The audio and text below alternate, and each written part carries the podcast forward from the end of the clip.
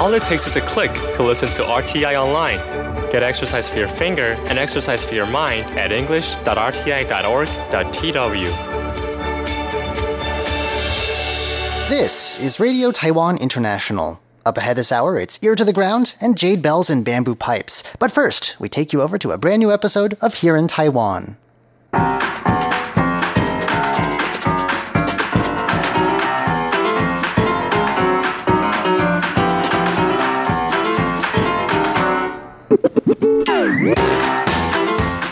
Hello and welcome to Here in Taiwan. Today is Wednesday, May 8th. I'm John Van Trieste, and joining me here in the studio today, it's Shirley Lin. Hi, John. And Paula Chow. Hello. Up next, we've heard of sick leave and maternity leave, but now heartbreak leave. We're going to hear about why one restaurant owner decided that a broken heart was reason enough to leave his business for a week.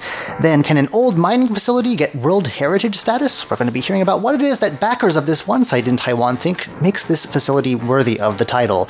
And then, PhD holders are still struggling to land jobs at the post office. We'll be hearing why in just a minute. Please stick around.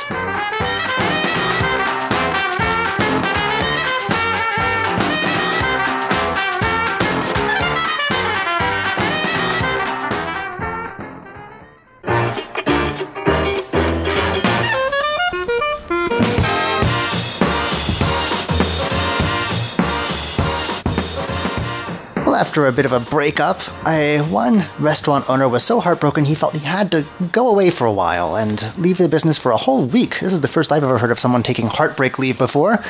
Right. Uh, that that happened in Taichung City. Um, that restaurant owner um, is 34 years old, and recently, um, because his, um, his girlfriend of three years dumped him, so um, he felt really bad. So he decided to close the restaurant for one week, and then and then she he even posted uh, he even had a red um, banner in front of the restaurant that says, "Well, I you know." I my girlfriend left me, and then I just I, I feel I feel really bad. I wanted to um, go to the seaside to heal the wounds. Wow, and, he had a he had a banner made up just for that occasion. Right, just for that. because that costs money. That's not free. it costs money, right? But he also said that the banner also uh, reads, "Well, the restaurant will be closed for one week, and don't worry." Well, I'm not going to jump into the sea. oh wow, Well, he actually Thinking ahead there. Yeah, well, he li- he lives in the central um, city of Taichung, but he actually went to southern Taiwan. Uh, he went to Kenting, Oh. the seaside, to you know, to heal the wounds. To you know, so it take some time It takes reflect. some time, right? And it, it, it happened. And some people are, uh, you know, Taichung residents says some. People are saying that is this, you know, one way of attracting customers, and then um, Maybe. pity customers. Right, and but the the owner said, well, that's not the case. You know, he he simply wanted to give himself a break and, and also give his three employees a break. Oh, really? His employees, three, he has three employees. They all have, to put up with him. Right, they all have a one week holiday. Oh, wow. It's a paid holiday. Oh wow! Maybe we can okay. can we work that something up like an arrangement in our contracts here? Uh, I'm sorry, I'm just too sad today. Uh, yeah. I guess maybe the restaurant is pretty popular for him Maybe. to make a sign Or like maybe that. his girlfriend dumped him because his cooking was terrible. You never oh. know. I hope not, though. Oh, that's not I the case not. because the the business is pretty good, right? Okay. And they're planning to get married, and then all of a sudden, you know, she dumped oh. him, so he felt really bad. At least it wasn't at the altar. I, I, I can understand why he is so heartbroken. Yeah, I don't know. I think uh, most professionals in Taiwan, like, we should make it clear this is not a standard practice. It is his restaurant, though, so he can close up whenever he wants to. Yes. Right. I don't think it's a general benefit for employees here.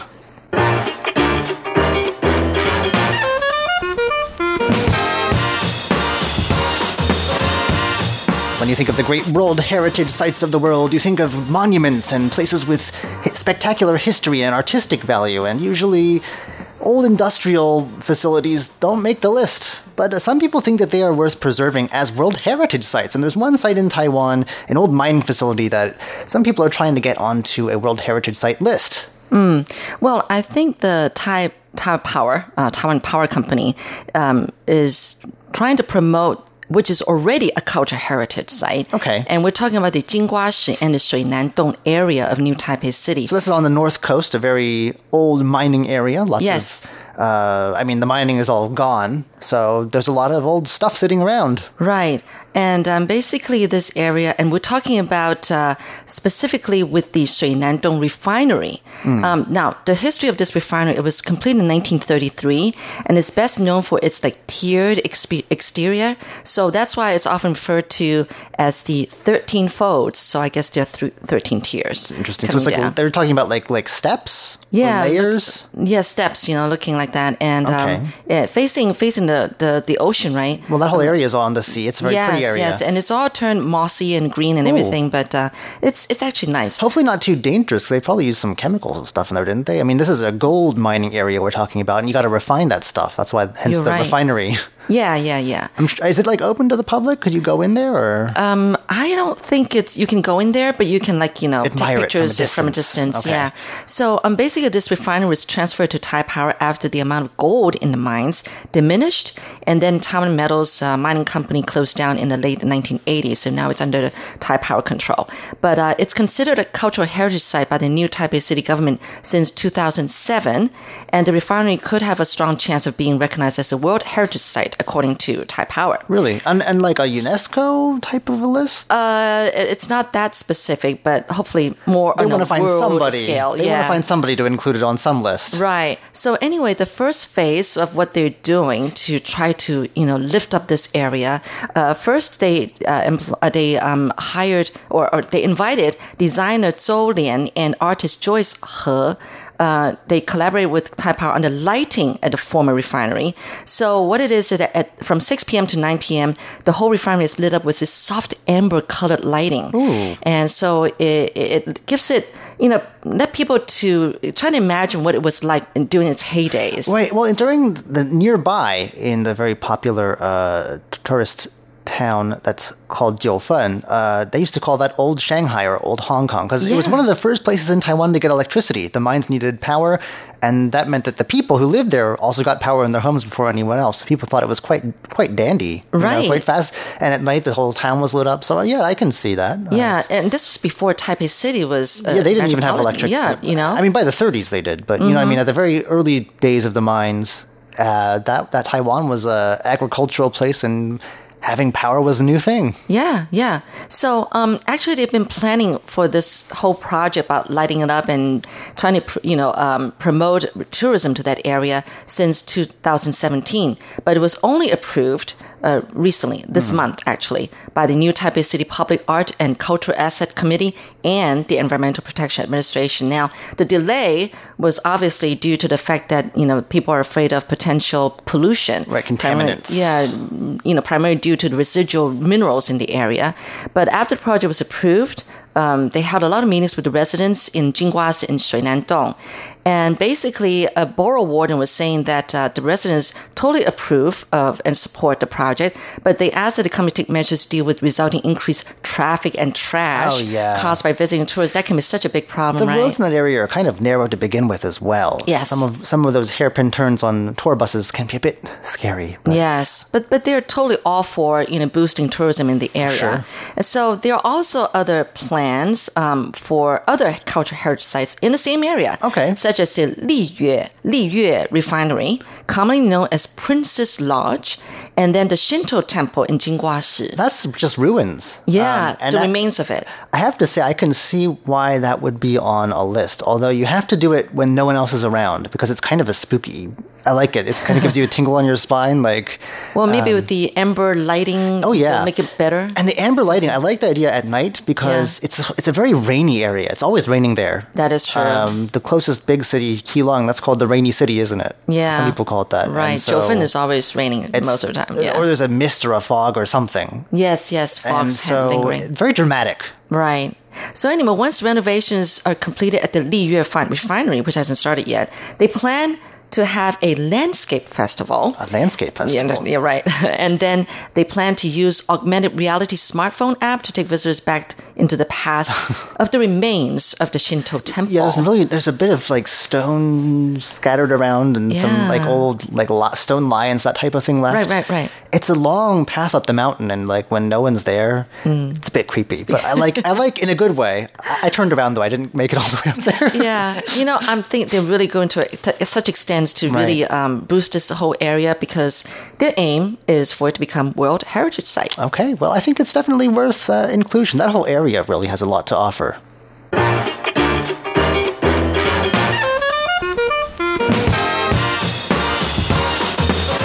All right, back over to you now, Paula. I think some time ago on this show we talked about why PhD students and graduates, people with their doctorates, want to work for the post office. They're having a hard time of it, it turns out, just getting in, getting your foot in the door. Uh, for, and this is people who've written a dissertation. They're having a difficult time of it. Yeah, I don't know why they are interested in working for the the postal company. I think uh, job stability uh, is the the major reason. But anyway, um, last year quite a few uh, PhD holders uh, took the test, the entrance test. They all failed, and this year um, the Zhonghua Post um, is um, just had um, another recruitment fair, and then 24. There were 24 uh, PhD um, um, um, holders and 24 you know PhD holders who are test takers, and they. Um, but only five uh, PhD holders um, passed the first um, written test.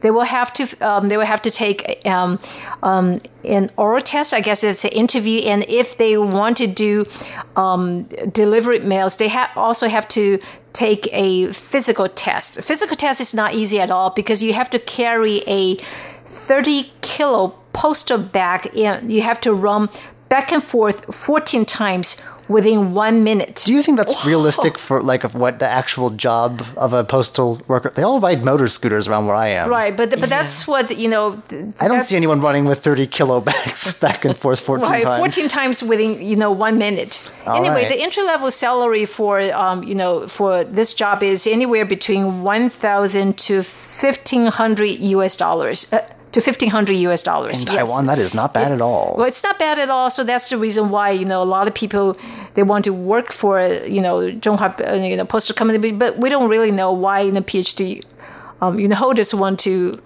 uh, want the job. I guess it's probably maybe the job market is not that great. I don't know, or maybe it depends on what their major is, or Mm-hmm. their their whatever their research was. Some of them might be postal research. We do have a postal museum. I'm sure someone's written Yes. about that for their right. doctoral post grad work. You know, Or they just want stability. I, I, that's true too. I think what is it called? The Iron Rice Bowl.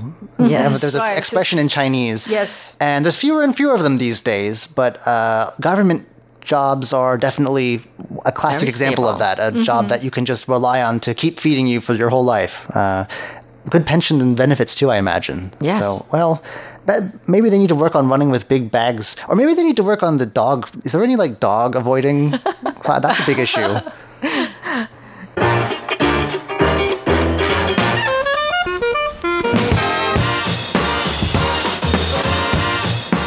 How do you improve the memory of a zebra fish? That was a question that several students at Miaoli County's Junyi Senior High School recently tried to figure out.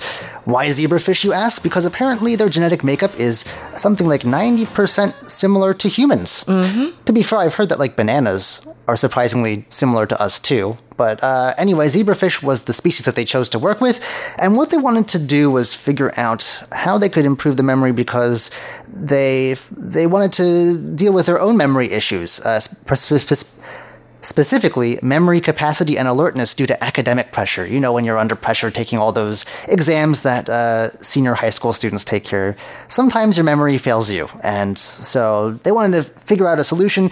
What they did was they put a bunch of zebrafish into different tanks and they gave them, it says, coffee astragalus, I'm not sure what that is, and even alcohol to see what it would do to them. There was also tea leaves, ginseng, and tobacco. I, don't we have like an animal protection law here? anyway, uh, this was allowed apparently to go ahead, and after four days of observation, what they found was that coffee, astragalus, and alcohol improved the short-term memory of the zebrafish, while everything else, tea, that's surprising. Isn't it always touted for its health benefits? No, it had insignificant results. So that's good news for me. I don't know what astragalus is, but coffee and alcohol, okay. Well, at least tea doesn't make a Maybe make that- go worse. That's oh, that too. Um, and so they won uh, first place at a junior high school biology division for their experiment at a national science fair. And they are something of a powerhouse. This team because the school that they represent has won first place in that division for five out of the last six years. Wow. So I'm sure everyone else was like, "Oh, it's those kids again." I know. smart kids come out of this school. Then. I guess so, or maybe they just have a very good science program, or maybe they just Oh. are good with zebrafish. I don't know, uh, but they hope that you know the students will learn skills that will stay with them after graduation. I don't know, maybe if they're going into scientific research. Yeah. Uh, this these same three kids behind this experiment are going to represent all of Miaoli County, not just their school, the whole county. At it's being called the 59th National Primary and High School Science Fair in Kaohsiung, which is going to be happening at the end of July. So I'm sure we'll see more fish to come.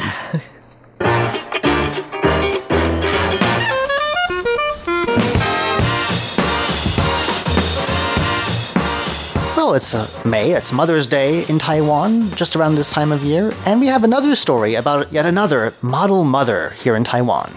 Right. In Tainan County, um, 27 uh, model uh, mothers were honored recently, and the oldest one is a 91 year old woman. Um, she um, she brought up five uh, five children, and she said that um, you know. Um, uh, decades ago, she and her husband they were so poor that um, they even borrow um, kitchen knife, a cleaver from their neighbors. They have to um, borrow money from their neighbors, kitchen knife or kitchen utensils because they um, they were so poor and they didn't even have uh, rice bowls and chopsticks. Wow. So I mean they. I mean, the situation was pretty bad, but she said that she never, um, you know, gave up and she did the best um, she could. And so, together with her husband, they raised five children. Now she has um, a big family, altogether 26 members. Wow. Children, grand, uh, grandchildren, and great grandchildren. And she's pretty happy. And she was honored by um, the city government um, last week.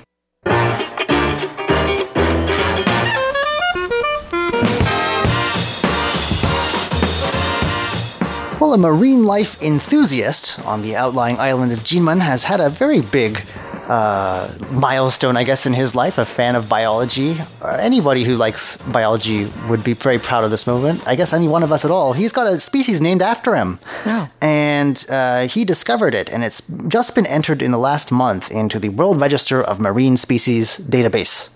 Uh, this is a type of sea snail. And it's amazing because, you know, there's so much fishing and stuff going on around those islands that nobody ever noticed it before, apparently. Uh, its scientific name is Hungyi, or Calliostoma Hungyi Huang and Fu.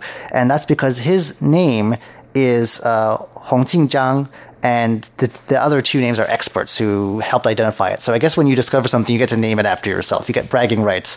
Okay. Uh, and yeah, it was a completely new species of sea snail fa- found on in the Lieyu Township, which is an offshore island off the offshore island, as it is. It's like a small island off Jinmen, and uh, so he discovered it in back in 2016 while taking part in a survey that the national park on the island uh, had commissioned to document organisms. And I guess his was probably one of the only new species they could claim to have found that time around, so not bad.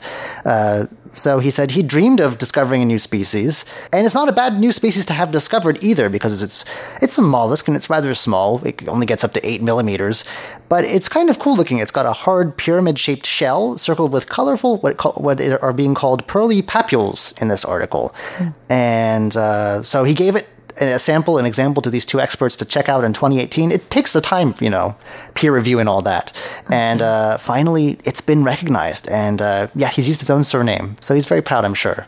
You know, you wonder how they can memorize all the existing, um, what mollusks and shells that's already uh, what in database. I guess and that's then what- to be able to recognize, distinguish that this is something new we've not seen, and you know how do you? If you isn't it spend your life studying that sort of thing, uh, I you get suppose. very familiar with these things. But that's pretty cool. Well, my memory would baffle me. Anyway. Ah, absolutely.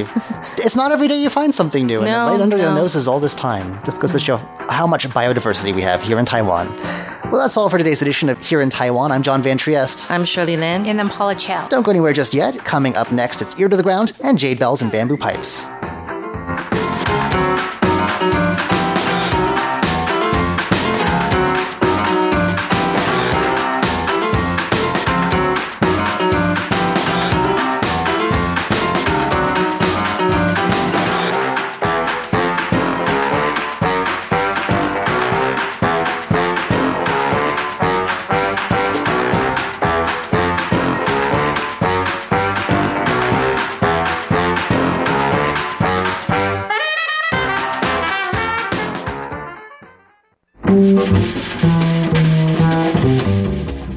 photos in your cell phone say about you? I shudder to think of someone finding my phone and browsing through all the pictures of food. I'm Andrew Ryan, and in today's Ear to the Ground, an audio journey inspired by something interesting I discovered in my phone. 贴紧台湾的羊耳朵，an ear to the ground。 A grilled peach and mint salad with feta and pistachios. Birthday brunch mimosas with fresh orange slices. A caramelized apple galette fresh from the oven. And fruit. So many pictures of Taiwan's radiant fruit. Mangoes, loquats, pineapples fresh from the fields. You name it, I've got a picture. If someone discovered my phone, they would know instantly that I'm a foodie. They might even guess correctly from all the photos of ingredients and food prep that I have some sort of food show. But something else they'd notice, scrolling through the 15,126 photos and videos on my phone, there are so many videos of transportation and first person views of scenery racing by outside my window. There's one of the Washington, D.C. Metro with its dramatic uplighting, the train picking up speed as it races out of the patterned tube shaped station.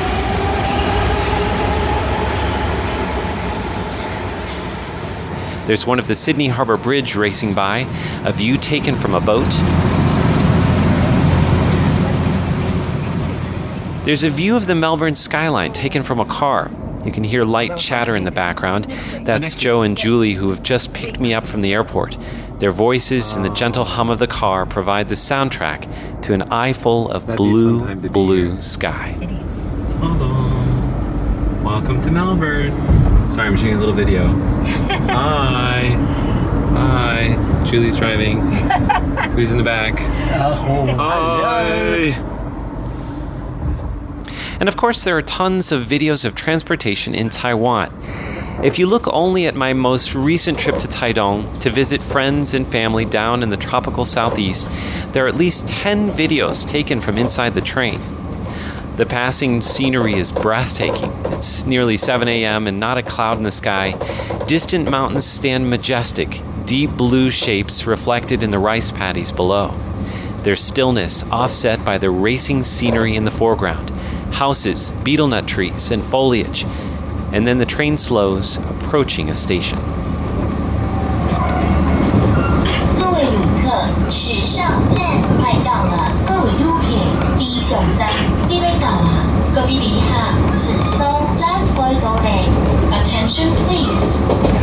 now arriving at Chushun Station,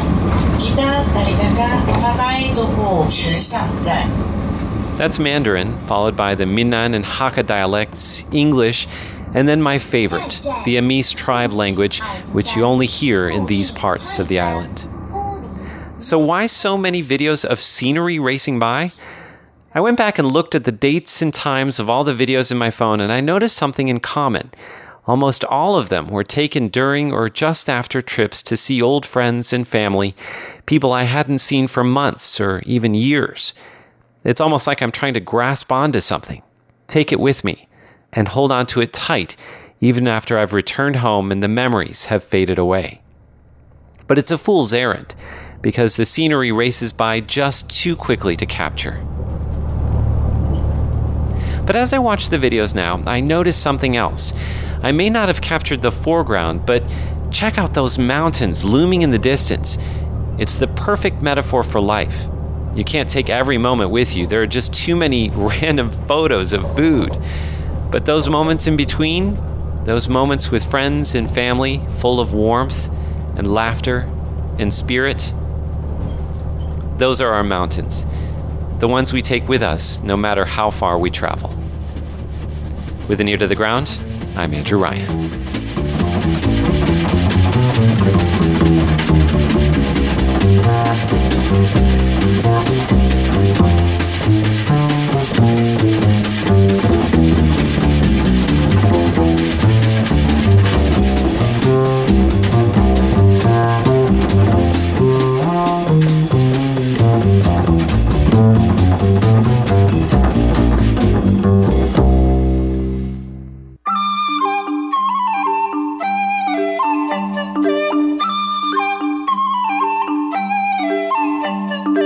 Explore the beauty of Chinese and Taiwanese traditional music on jade bells and bamboo pipes.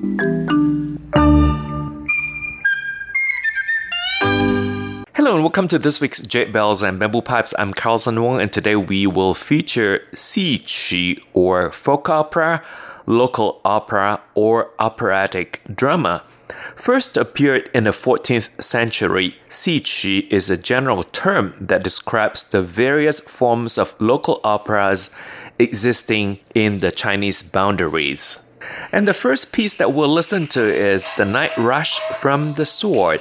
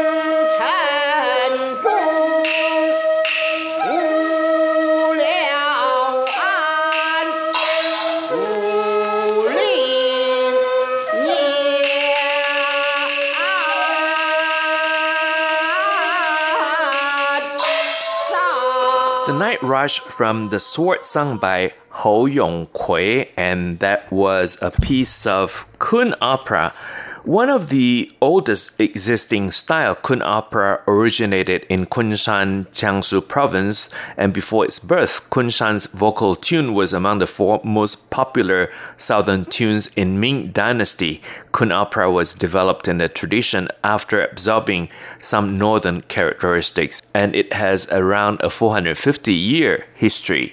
And next, we'll play for you Peking Opera, and this is a classic which I think you're familiar with. This is Farewell, My Concubine, and it is sung by a very famous Peking opera artist, Mei Lanfang. Mei Lanfang was born in 1894 and passed away in 1961, and he was better known by his stage name. And according to the Wikipedia, his original name was Mei Lan, and he was a notable Peking opera artist in modern Chinese theater. Mei Lanfang was known as quote unquote Queen of Peking Opera. Mei Lanfang was f- exclusively known for his female lead roles and particularly his verdant robe girls, young or middle aged women of grace and refinement.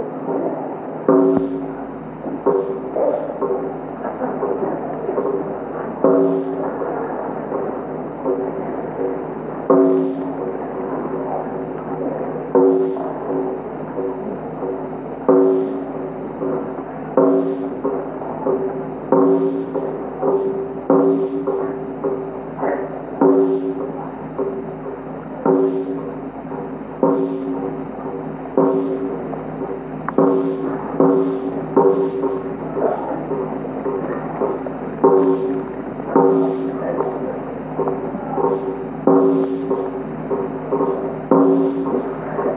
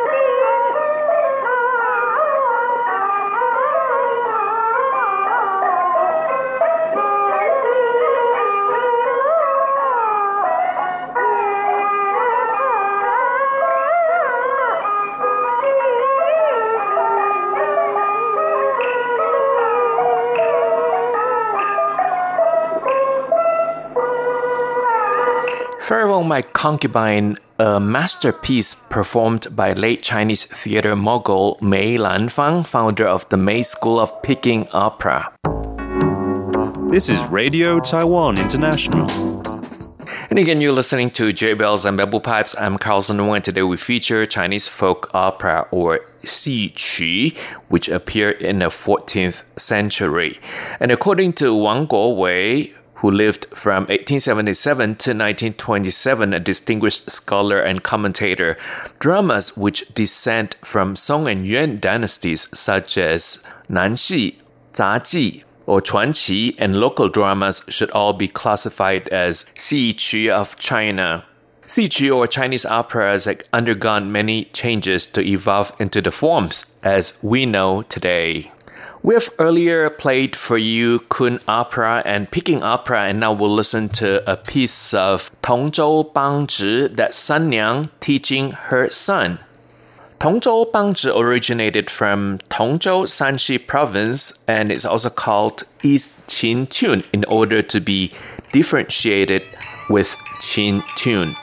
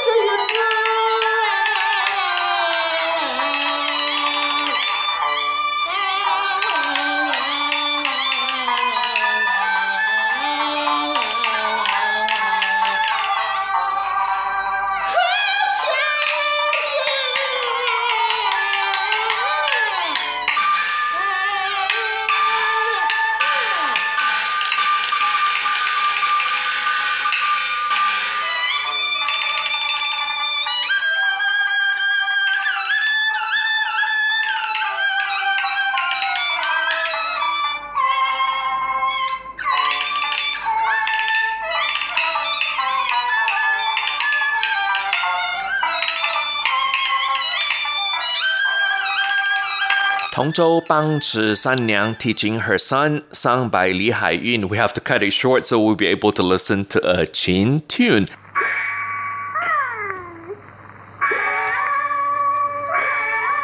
And this is The White Snake, sung by Li Yingzhen.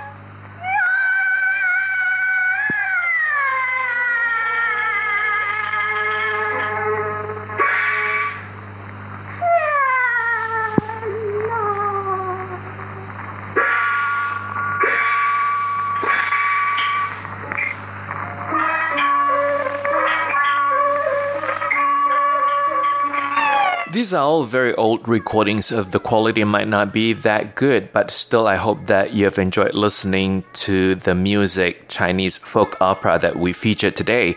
Thank you for listening. For comments and suggestions, please write to PO Box 123-199 Taipei, Taiwan, and our email address is rti at rti.org.tw. RTI is short for Radio Taiwan International. Once again, thank you for your company. I'm Carlson Wong, and I'll see you next week. Goodbye. Thank you